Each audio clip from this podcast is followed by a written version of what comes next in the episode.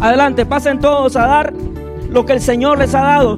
No es por obligación, es lo que usted propuso en su corazón.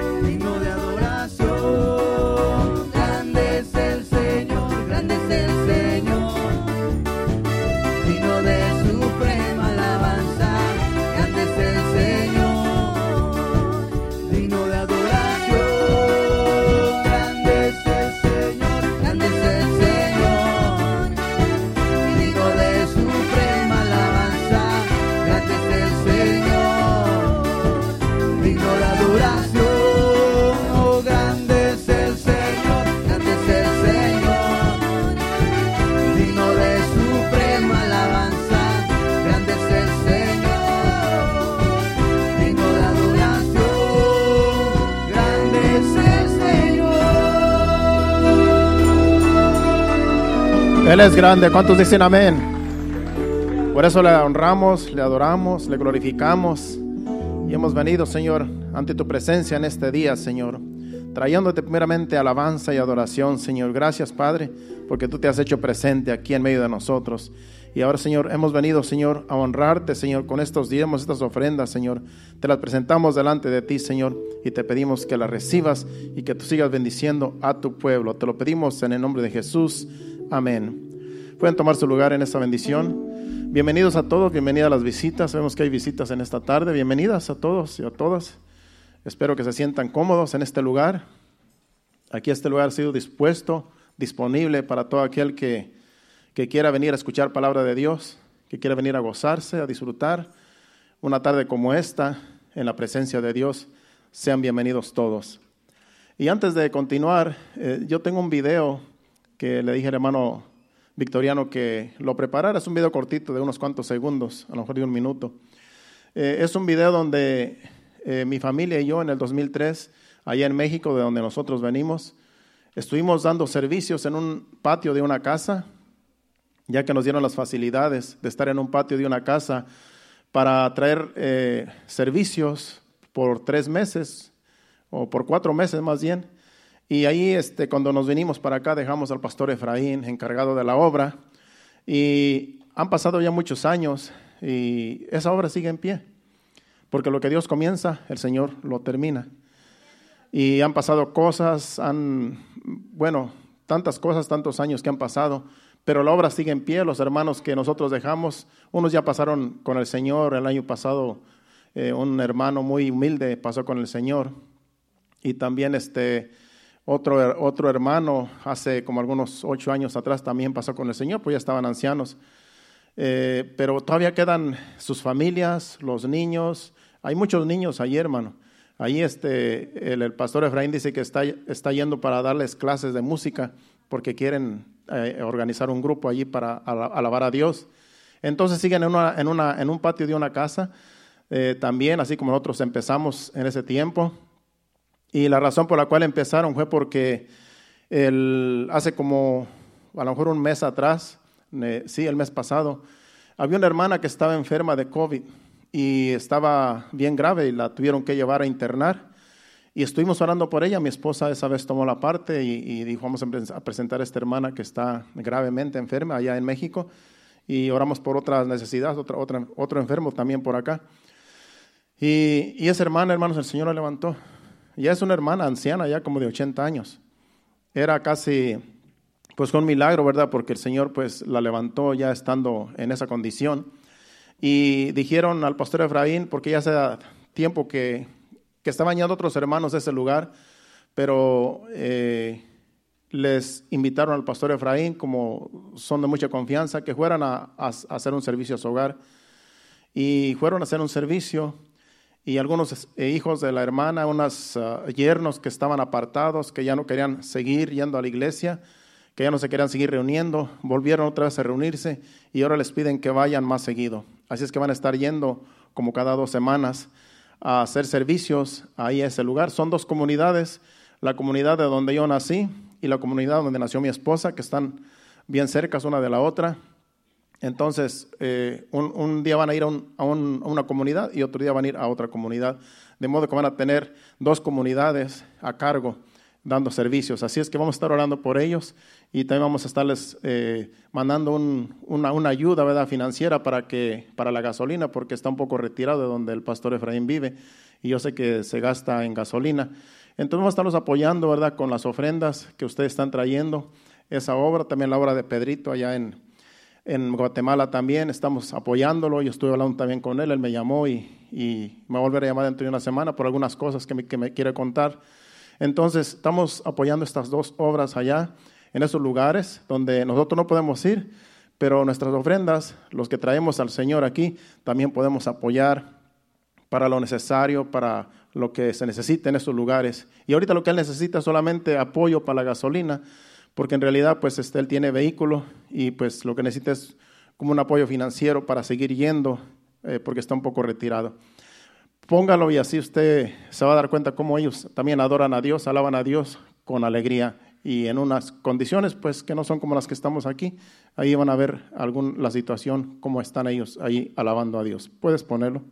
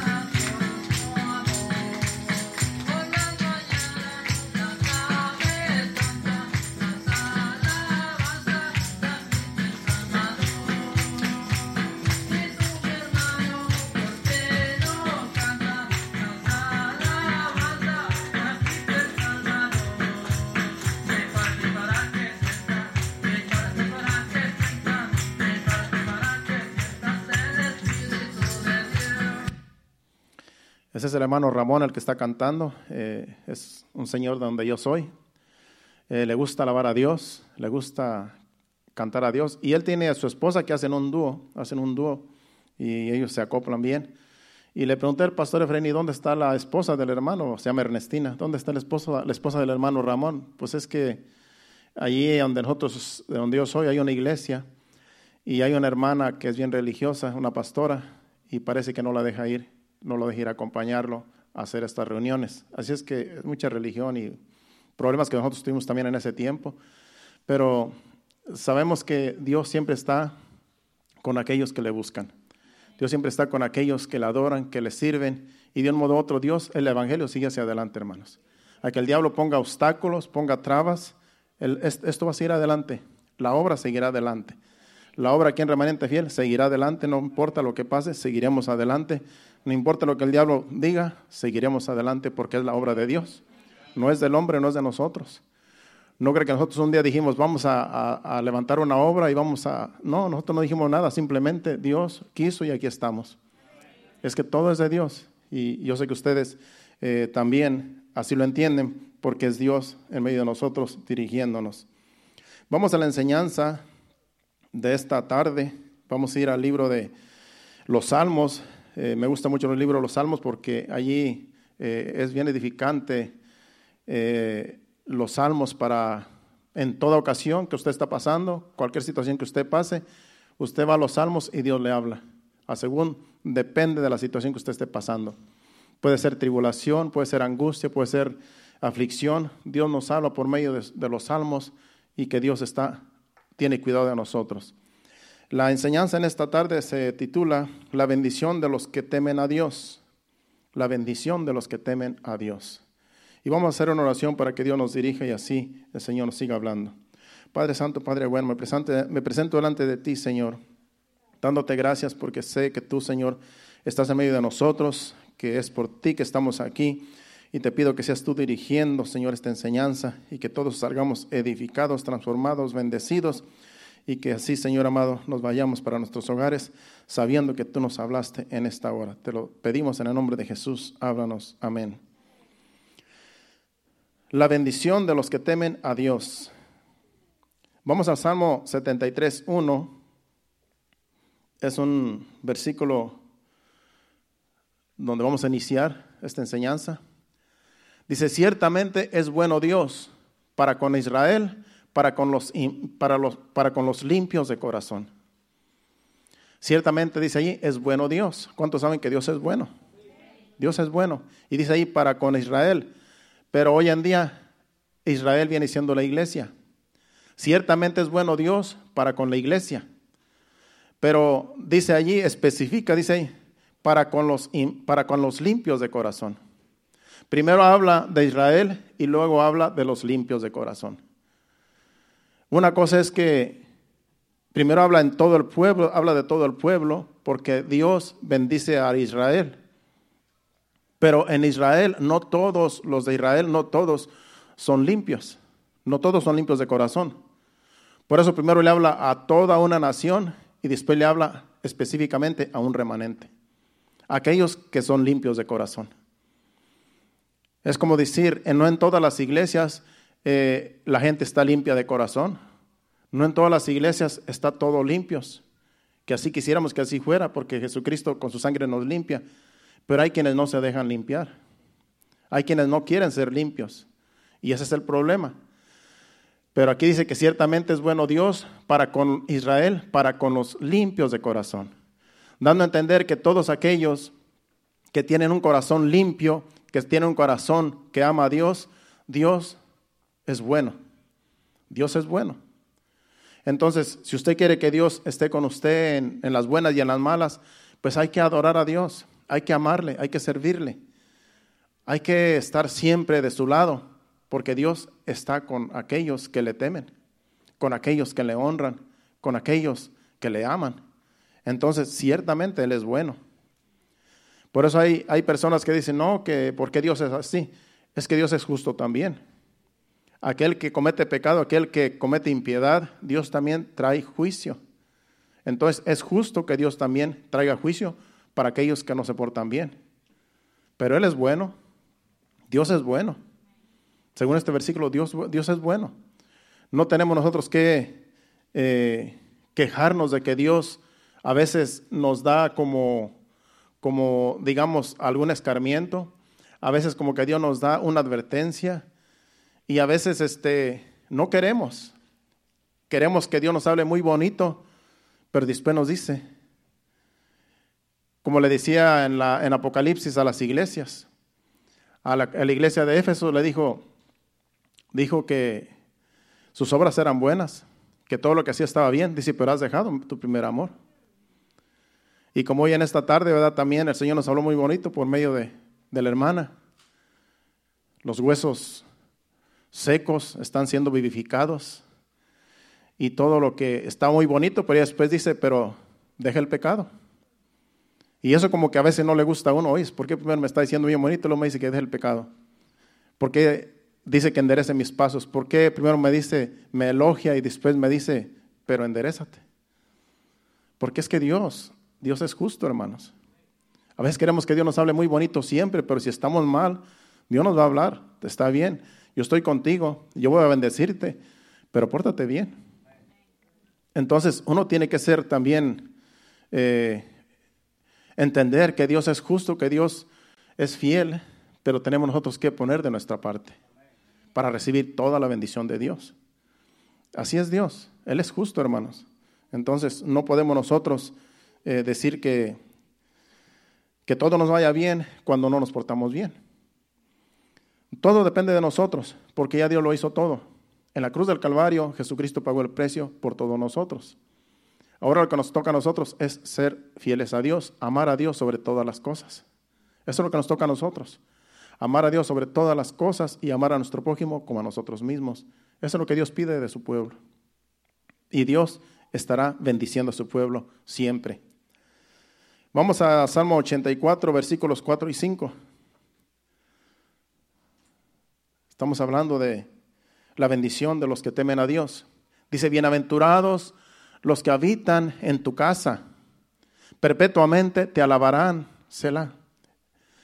Bienaventurado el hombre que tiene en ti sus fuerzas, en cuyo corazón están tus caminos. Primero dice el otro versículo, el 4, Dice que es bienaventurado los que temen, los que, los que habitan en su casa. Bienaventurados aquellos que llegan a la casa de Dios, aquellos que anhelan estar en la casa de Dios. Bienaventurados. Usted es bienaventurado porque está en la casa de Dios, porque usted está habitando ahora en la casa de Dios. Usted es bienaventurado. Aunque usted diga, bueno, yo vine porque me invitaron, pero es una bienaventuranza para usted, para los que venimos hoy, porque estamos en un buen lugar, porque estamos en la presencia de Dios, porque Dios nos está hablando. Podríamos estar en otro lugar, podríamos estar en un restaurante. Ahorita los restaurantes están llenos, hermano. Pasamos aquí al mall que está aquí al lado y a, un asunto que tuvimos ahí que, con mi esposa y todo está lleno. Todos los restaurantes están llenos. Ya no hay ni siquiera distancia social.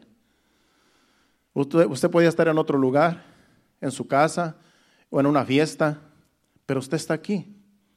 Y es una bienaventuranza para usted. Una bienaventuranza para mí. Bienaventurados los que habitan en tu casa.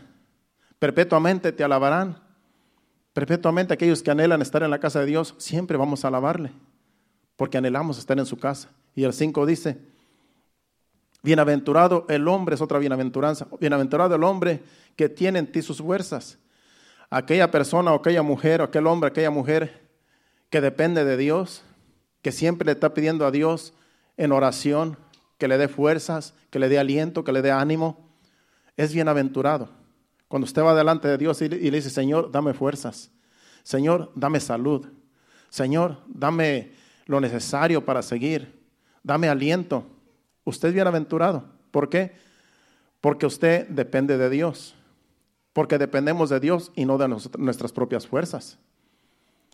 Dice, en cuyo corazón están tus caminos. Que piensa siempre en las cosas de Dios. Que siempre, que, siempre está pensando en la palabra de Dios. Esos, esos son los caminos de Dios. En la palabra de Dios, en que hay que congregarse, en que hay que leer la Biblia, en que hay que cantarle alabanzas al Señor. Esos son los caminos de Dios en ser justos como Él es justo, en vivir en santidad. Todo eso son los caminos de Dios. Entonces somos bienaventurados los que tenemos un corazón así, en santidad, en amor, para amar a Dios y para amar al prójimo. Somos bienaventurados. Solamente con, tener ese pensamiento, hermanos. Solamente con eso. Somos bienaventurados. Imagínense qué privilegio tenemos aquellos que creemos en Dios.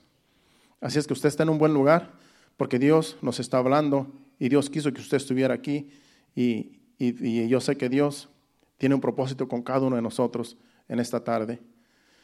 En el Salmo 112, versículo 1 y 2, ahí también habla de las bienaventuranzas. Dice, bienaventurado el hombre que teme a Jehová. Primeramente dice, bienaventurado el hombre que teme a Jehová aquel que teme a Dios. Temer a Jehová no es tenerle miedo. Temer a Jehová no es decir que, que, estamos temiendo que Él nos dé un castigo. No. Temer a Jehová es tener reverencia. Eso es lo que quiere decir temor a Dios.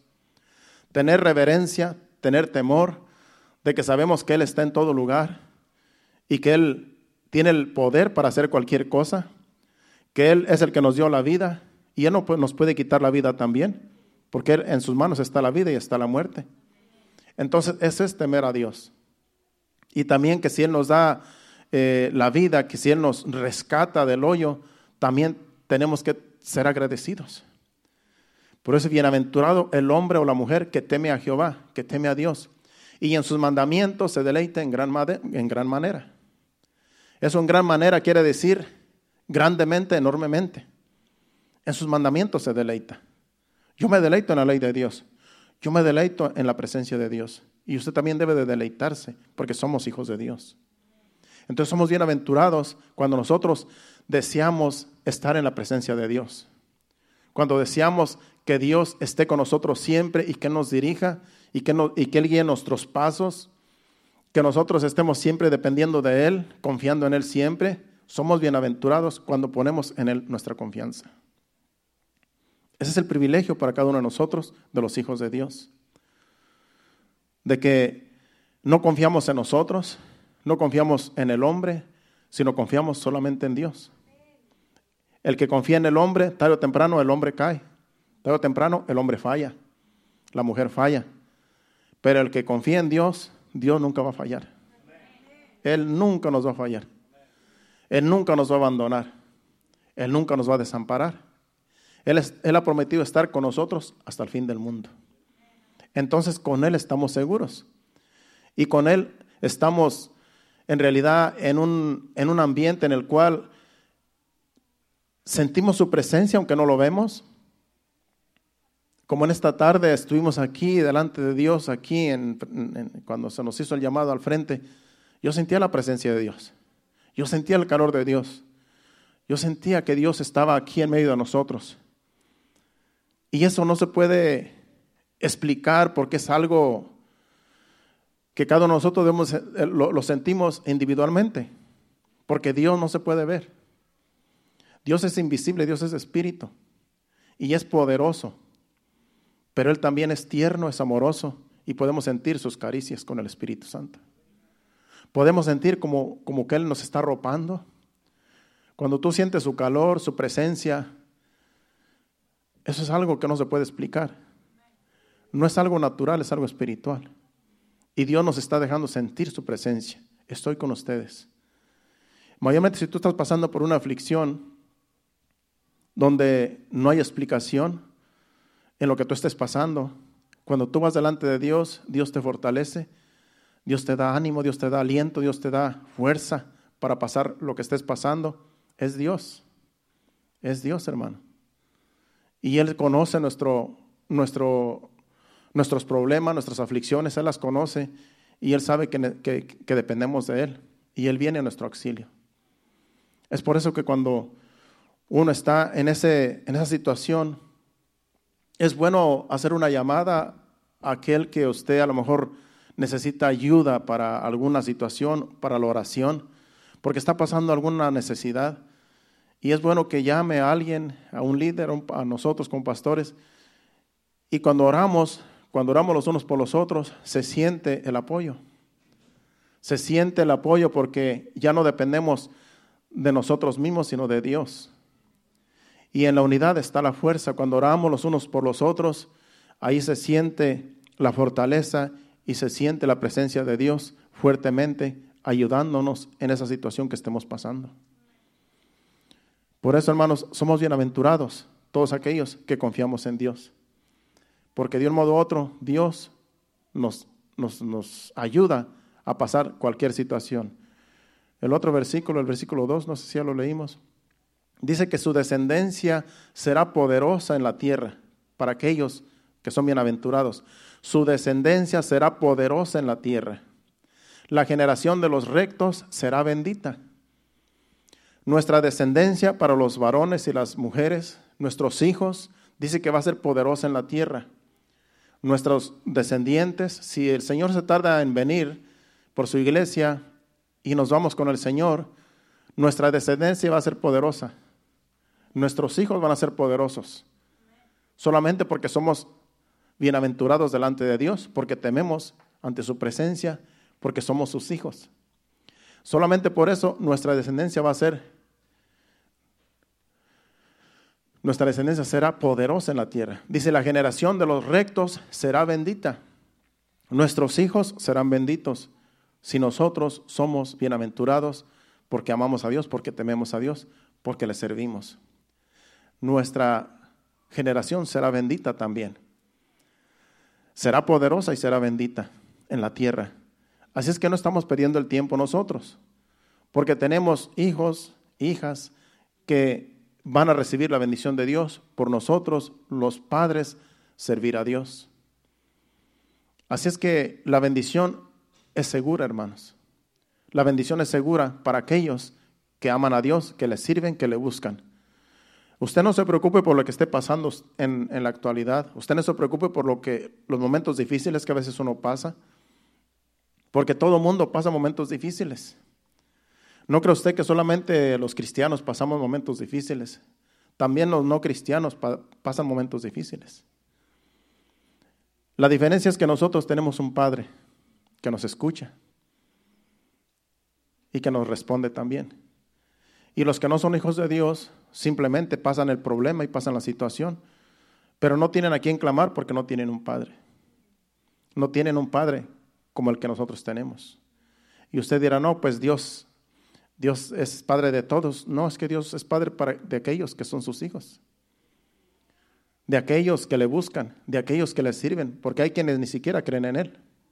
Entonces, ¿cómo una persona que ni siquiera cree en Él y que ni le sirve, cómo Dios va a estar a su favor, al menos que por misericordia, por la oración de otros? A veces por la oración de otros Dios también obra a favor de aquel que ni, ni siquiera cree. Pero Dios, sus misericordias son nuevas cada día. Y eso es lo bueno de Dios. Como estaba diciendo el hermano Héctor hace rato, Dios hace llover sobre buenos y malos, sobre justos e injustos. Pero esa es la misericordia de Dios. No porque el malo merezca recibir bendición, sino porque Dios tiene misericordia y a todos da. Para que después no digan, ¿por qué solamente aquellos y por qué a nosotros? No. Para que después no digan, ¿por qué solamente los hijos de Dios están bendecidos y nosotros no? No, lo que pasa es que Dios está esperando que muchos se arrepientan. Que muchos digan, bueno, yo tengo lo que tengo, tengo, estoy bendecido y ni siquiera sirvo a Dios. Pues si le sirvo a Dios voy a estar más bendecido. Para que la gente diga que en realidad Dios tiene misericordia de todos. Dios quiere que todos seamos salvos. Dios quiere que todos procedan al arrepentimiento. Dios no quiere que nadie se pierda. Pero depende de nosotros, porque ya Jesucristo pagó el precio en la cruz. Ya murió alguna vez, nada más. No va a volver a venir a morir de nuevo. Él ya murió. Resucitó y está a la diestra del Padre. Ahora lo que está esperando es que todos aquellos lo reconozcamos de que Él es el único Salvador. Y que sin Él no hay vida, sin Él no hay vida eterna. Solamente por medio de Jesús somos salvos. Eso es lo que Dios está esperando, que todos vengan al arrepentimiento. Pero claro, esto depende de cada uno de nosotros. Entonces, ya está el, ya está el, sacrificio hecho, ya solamente falta que todos aquellos se arrepientan, aquellos que aman a Dios, que le sirven, que creen en Él. Salmo 119, versículo del 1 al 3.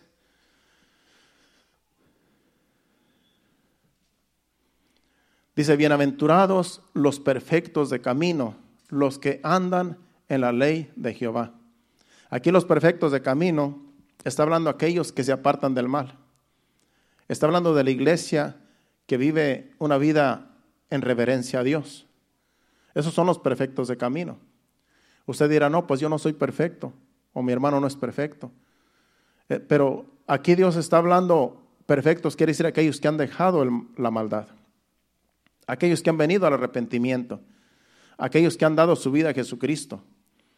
Aunque tengamos todavía debilidades en la carne, aunque todavía cogemos en este caminar, pero para Dios ya somos perfectos, porque no amamos al pecado, sino que amamos a Dios. Y tratamos de vivir una vida en santidad. Y tratamos de amarnos los unos a los otros. Esos son los rectos de camino.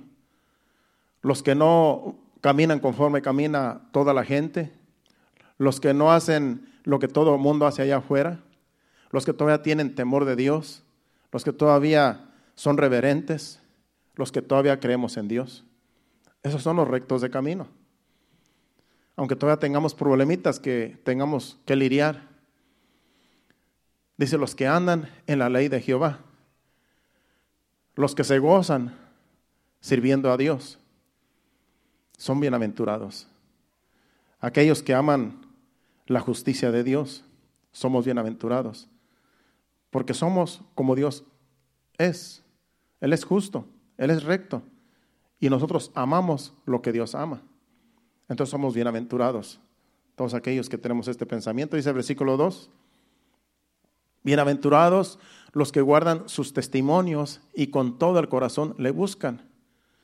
Los que guardan sus testimonios, los que guardan la palabra de Dios y con todo el corazón le buscan.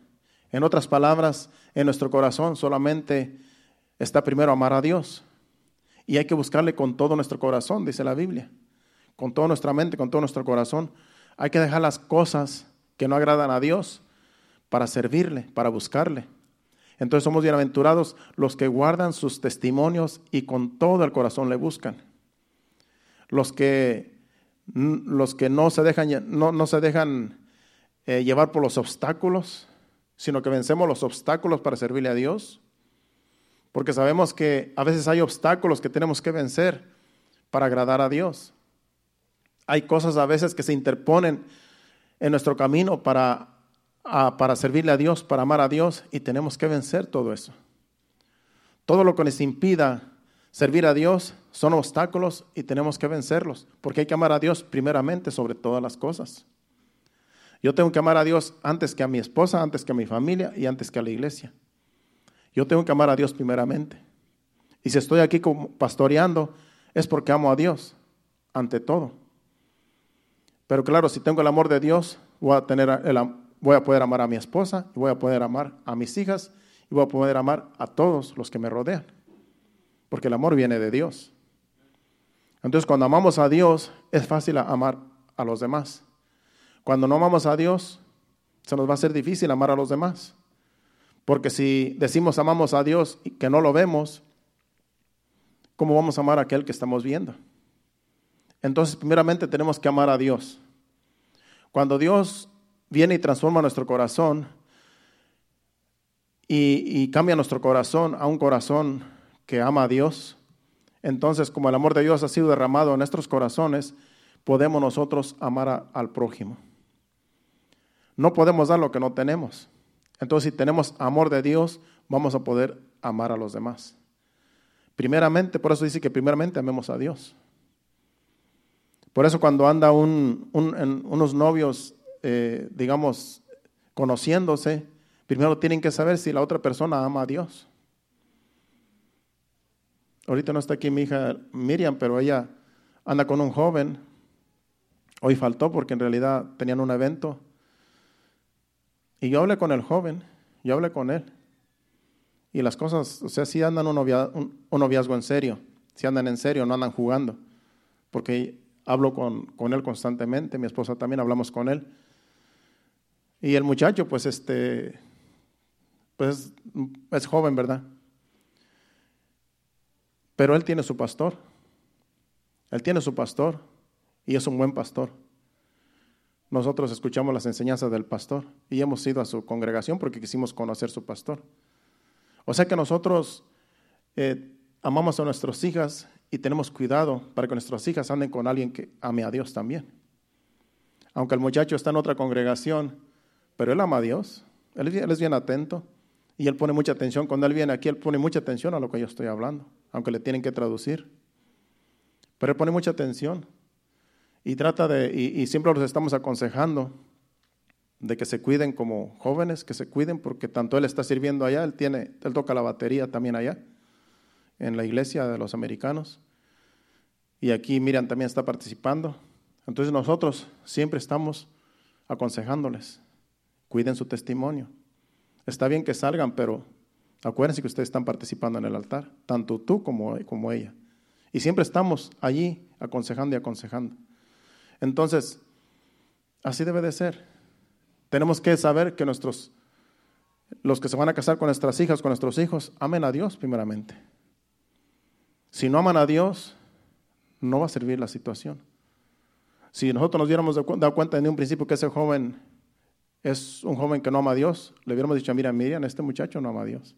Este muchacho no te va a amar a ti. Pero como investigamos desde un principio, creemos que sí, ama a Dios el joven y creemos que también va a amar a nuestra hija. Entonces, eso es lo primero que cuando uno empieza a conocer a otra persona, que la otra persona ame a Dios primeramente. Porque si ama a Dios, te va a amar a ti. Si primero ama a Dios, te va a amar a ti. Si no ama a Dios, va a ser bien difícil que pueda amar si no tiene el amor de Dios. Entonces, tenemos que tener mucho cuidado, hermanos. Porque esto es para toda la vida. Cuando se unen en el matrimonio, es hasta que la muerte los separe.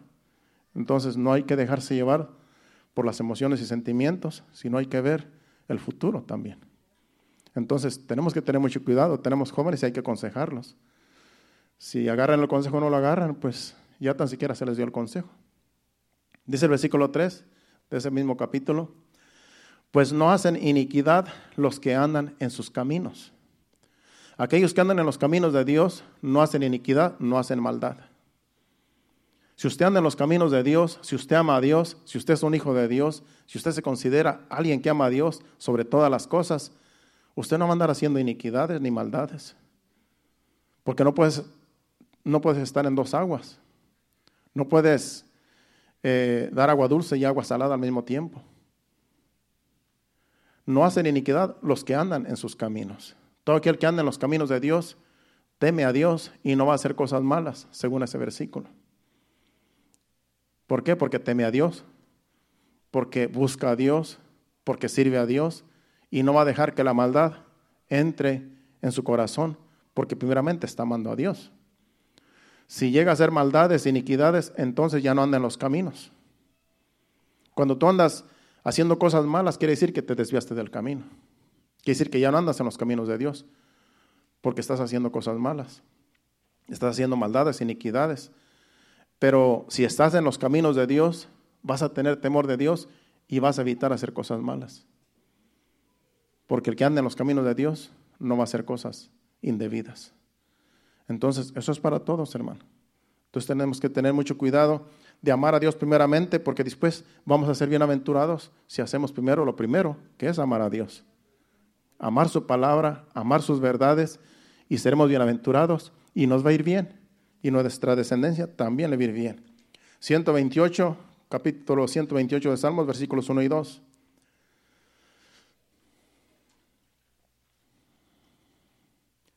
Bienaventurado todo aquel que teme a Jehová, que anda en sus caminos. Es lo mismo que estamos hablando. El versículo 2 dice, cuando comieres el trabajo de tus manos, bienaventurado serás y te irá bien. Todo aquel que anda en los caminos de Dios, que es hijo de Dios, es bienaventurado primeramente. Y después, bienaventurado es cuando comieres el trabajo de tus manos. Cuando tú te sientas a la mesa y de lo que tú trabajas, de ahí comes y de ahí tú te sustentas y pagas todos tus biles y le mandas a tus familiares, qué sé yo. Cuando tú te sientas a la mesa a comer, eres bienaventurado, porque estás comiendo del trabajo de tus manos. Primeramente porque eres un hijo de Dios, amas a Dios y Dios te bendice, Dios bendice el trabajo de tus manos. Y después también vas a ser bienaventurado cuando comieres de lo que tú trabajas vas a estar satisfecho porque es un trabajo honrado que Dios te ha dado y que tú con tus fuerzas trabajas y tú honras a Dios con tus bienes. Entonces somos bienaventurados cuando nos sentamos a la mesa, con nuestra familia o contigo mismo o con el que esté contigo. Somos bienaventurados. ¿Por qué? Porque primeramente amamos a Dios y luego andamos en sus caminos, por lo cual las bendiciones vienen y tenemos todas esas bendiciones que automáticamente vienen porque amamos a Dios, porque le servimos, porque le buscamos. Entonces somos bienaventurados, hermano. 146, versículo 15. Y ese va a ser el último de los salmos. De ir a Proverbios. Salmo 146, versículo, perdón, 5. 146, versículo 5. Dice, bienaventurado aquel cuyo ayudador es el Dios de Jacob, cuya esperanza está en Jehová su Dios. Bienaventurado aquel que es, que cuyo ayudador es, es el Dios de Jacob. El Dios de Jacob es Dios, es Jehová de los ejércitos. Es bienaventurado todo aquel que pide ayuda de Dios, que sabe que Dios lo ayuda en todo momento. Dice, en cuya esperanza está en Jehová. Cuando tú esperas en Dios siempre, cuando tú le pides a Dios, cuando tú le pides a Dios en todo lo que tú haces, en toda tu vida, en todas tus peticiones, y tú sabes que Dios viene en tu ayuda, eres bienaventurado. Porque tú esperas en Dios, porque esperamos en Dios, porque en Él está nuestra confianza. A veces tenemos necesidades, a veces tenemos viles que pagar, a veces tenemos situaciones, a veces no la vemos apretada, porque estamos en este país, en un país que no es, el nuestro. Y aquí se paga todo, hermanos. Aquí, aquí casi nadie tiene, y si tienes casa, la estás pagando como quiera. A veces decimos, ya tengo casa. No, lo que tenemos es una deuda. A menos que alguien traiga comprado, ¿verdad? Ya fulano compró casa, gloria a Dios. Pero no es que la compró, sino que pues se metió en una deuda. Pero tan siquiera es mejor estar pagando un mortgage pagar una casa que pagar renta, porque si pagas renta nunca te van a dar ese dinero para atrás. Tenemos la confianza que si, que si agarramos una casa y si algún día la vendemos, pues le vamos a sacar algo ya, porque ya podemos depender de esa propiedad. Pero somos bienaventurados, hermano, porque dependemos de Dios, porque decimos, Señor, eh, yo voy a poner mi confianza en ti. Yo voy a hacer este asunto, este negocio, pero yo voy a pedir que tú me ayudes, que tú me des, que tú me des la fuerza, la salud y también las finanzas para lo que yo voy a hacer. Entonces, somos bienaventurados cuando dependemos de Dios. Cuando dependemos de Él, cuando le pedimos a Él que nos ayude, somos bienaventurados solamente por pedirle. Dice claramente, bienaventurado todo aquel que su ayudador es Jehová, que su ayudador es Dios. Así es que cuando tú le pides a Dios, tú eres bienaventurado solamente por pedirle, solamente por confiar. Solamente por eso somos bienaventurados. Así es que el día que usted le pide al Señor, el día que usted vaya en oración, Señor, yo tengo esta necesidad, necesito que me ayudes, considérate un bienaventurado y una bienaventurada. Solamente por pedirle, ¿por qué? Porque no vas primero ante a las personas, sino que vas primero delante de Dios. Y Dios quiere que dependamos de Él. Dios quiere, quiere que nuestra confianza esté primero en Él, no tras los acreedores, no tras aquellos que te van a pedir un, un tanto por ciento, no tras el banco, primeramente delante de Dios, Señor, si tú estás conmigo, yo, yo lo voy a hacer. Yo voy a hacer este trato, pero yo voy a esperar que tú me ayudes. Y Dios está contento porque lo tomamos en cuenta. Y somos bienaventurados por tomar en cuenta a Dios. Así es que es un beneficio para nosotros, confiar en Dios. Proverbios 3, versículos del 13 al 15. De ahí nos vamos a ir a Mateo y de ahí vamos a terminar en las bienaventuranzas. Proverbios capítulo 3, versículos del 13 al 15. Bienaventurado el hombre que haya la sabiduría y que obtiene la inteligencia. Una persona que haya la sabiduría es bienaventurada y que obtiene la inteligencia.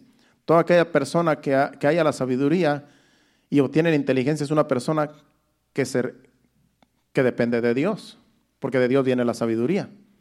Dice que el temor a Jehová es el principio de la sabiduría. Dice, bienaventurado el hombre que haya la sabiduría y que obtiene la inteligencia. El 14.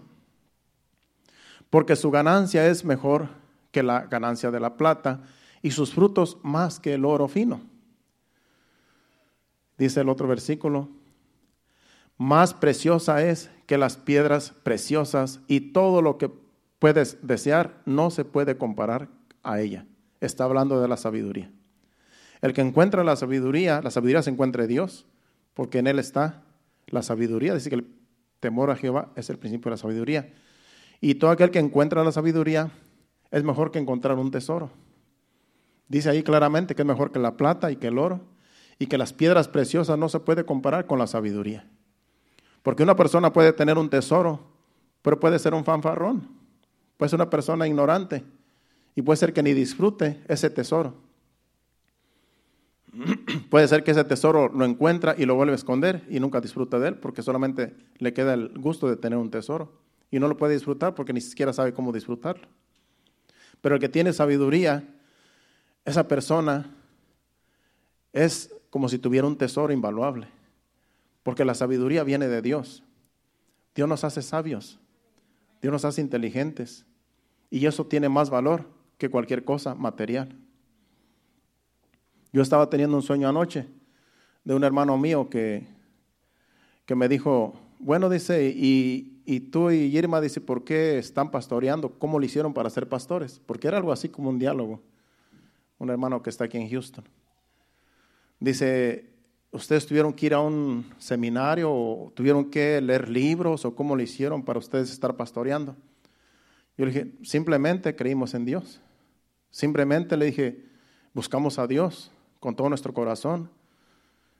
Y desde hace ya 24 años, porque hasta le, le, di la fecha, le dije, hace 24 años que le estamos sirviendo a Dios, le dije. Y en estos 24 años dije, no, no nos podíamos quedar como empezamos. Entonces le digo, pues Dios nos ha dado este ministerio, por el tiempo que tenemos, la experiencia que tenemos y porque escogimos a Dios.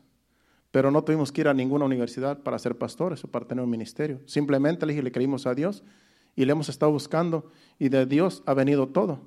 Le dije, porque hay que estar apegados a la Biblia. Le dije, yo sé que hay escritores que escriben un libro, que escriben libros y sacan algún versículo de la Biblia y dan sus, sus opiniones sobre algún versículo. Pero yo no me dejaba llevar por los libros. O sea que era un diálogo que así bien, bien literal que yo estaba en ese sueño. Le dije, pero yo no me dejo llevar por los libros de los escritores, porque aunque sean cristianos, puede ser que se equivoquen con sus comentarios. Le dije, yo me apego a la Biblia. 100% le dije a la Biblia. Le dije, y eso es todo. Lo que tenemos, lo que somos, somos porque es porque nos hemos apegado a la Biblia y no nos hemos dejado llevar por comentarios de hombres. Y era un sueño bien, bien real. Y así es, hermano, es la realidad. Yo no fui a, yo fui a un instituto bíblico, pero allí pura Biblia. Se nos enseñaba por medio de unos libros, pero todo tenía que ir conforme a la Biblia. Y ahí estuvimos mi esposa y yo en ese instituto. Pero no tuvimos que estar leyendo libros y libros y libros y libros, simplemente la Biblia, hermanos. La Biblia es la que nos ha llevado hasta aquí. Y con esa tenemos porque es la palabra de Dios. Ahí está todo. No hay que buscar otras cosas, hay que... No, hermano, aquí está toda la información. Todo lo que nosotros queremos saber, aquí está en la Biblia. Lo que pasa es que son misterios que hay que buscarlos, hay que escudriñarla. Por eso dice Jesucristo, escudriñar las escrituras, porque os parece que en ella está la vida eterna. Entonces lo que nos toca a nosotros es escudriñar la Biblia. Y esto es para todos, no solamente para los pastores o para los maestros, esto es para cada uno de ustedes. Para no ser ignorantes, hermanos, a la palabra de Dios. Porque es triste que venga un testigo de Jehová, uno de otra secta, otra religión, y que te confunda. Que después no sepas si estás en un lugar seguro o, te están engañando. No, hay que conocer bien la palabra para que ninguno venga por ahí a engañarnos. Porque ese fue mi pensamiento en un principio. Dije, yo voy a aprender de la palabra, voy a escudriñar esta palabra porque yo no quiero que venga alguien a engañarme. Y hasta hoy en día, hermanos, ese ha sido siempre mi pan, la palabra de Dios, y hasta hoy en día, y así seguirá hasta que el Señor venga, porque esto es un tesoro, mejor que un tesoro. Entonces, es lo que dicen esos versículos. Así es que somos bienaventurados cuando nos apegamos a la palabra de Dios. Es como encontrar más que un tesoro, porque ahí está la sabiduría Ahí está todo lo que Dios tiene para nosotros. Por último, vamos a Mateo capítulo 5, versículos del 1 al 12, que son las bienaventuranzas. Cuando Jesús vino a este mundo, ese fue el primer sermón que le trajo a, las multitudes. Porque antes de esos versículos, antes del capítulo 5, habla de que las multitudes iban siguiendo a Jesús por un milagro, por sanidades, habían demoniados y Jesucristo los sanó, los libertó, hizo muchos milagros y después como venía mucha gente hacia él, él les empezó a predicar en este sermón. Pero se llama el Sermón del Monte, era en un monte y ahí él empezó a predicarles sobre las bienaventuranzas. Entonces, este fue el primer mensaje que Jesús trajo a sus discípulos como maestro. Y vamos a leerlos, y como no nos queda mucho tiempo, vamos a leerlos un poco, un poco así de corrido.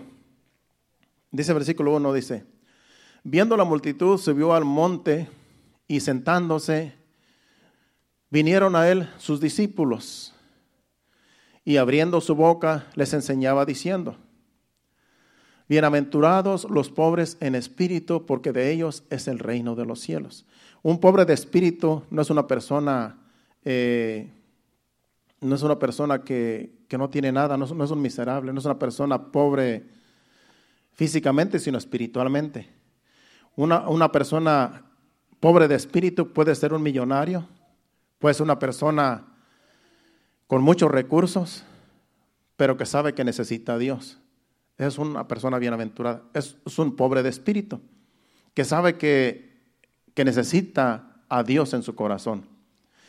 Entonces, bienaventurado todos los pobres de espíritu, dice, porque de ellos es el reino de los cielos de aquellos que saben que necesitan a Dios.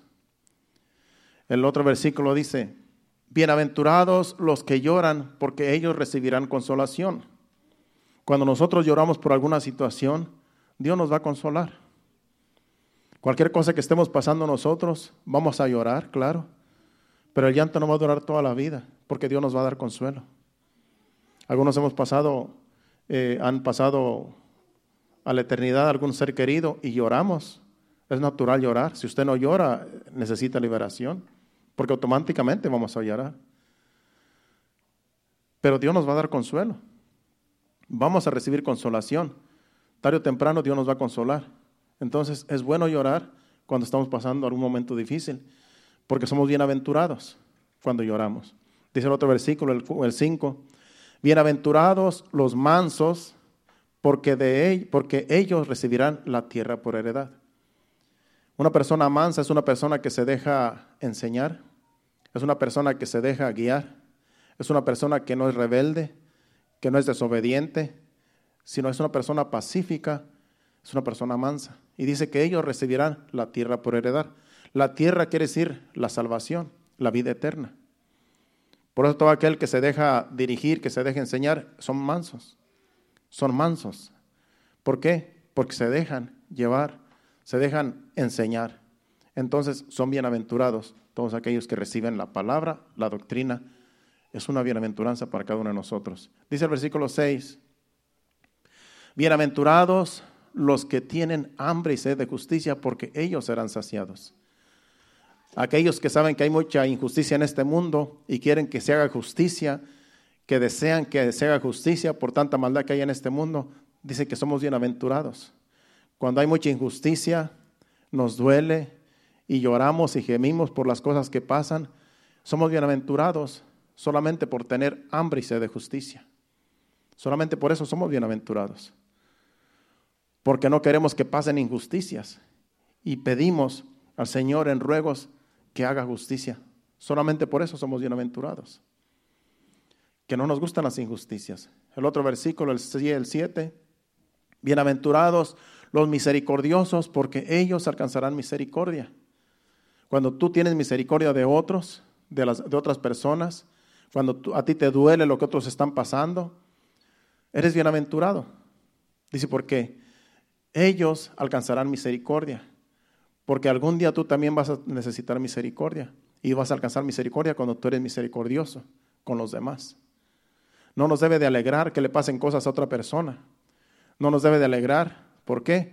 Porque tenemos que ser misericordiosos. Tenemos que tener misericordia de los demás.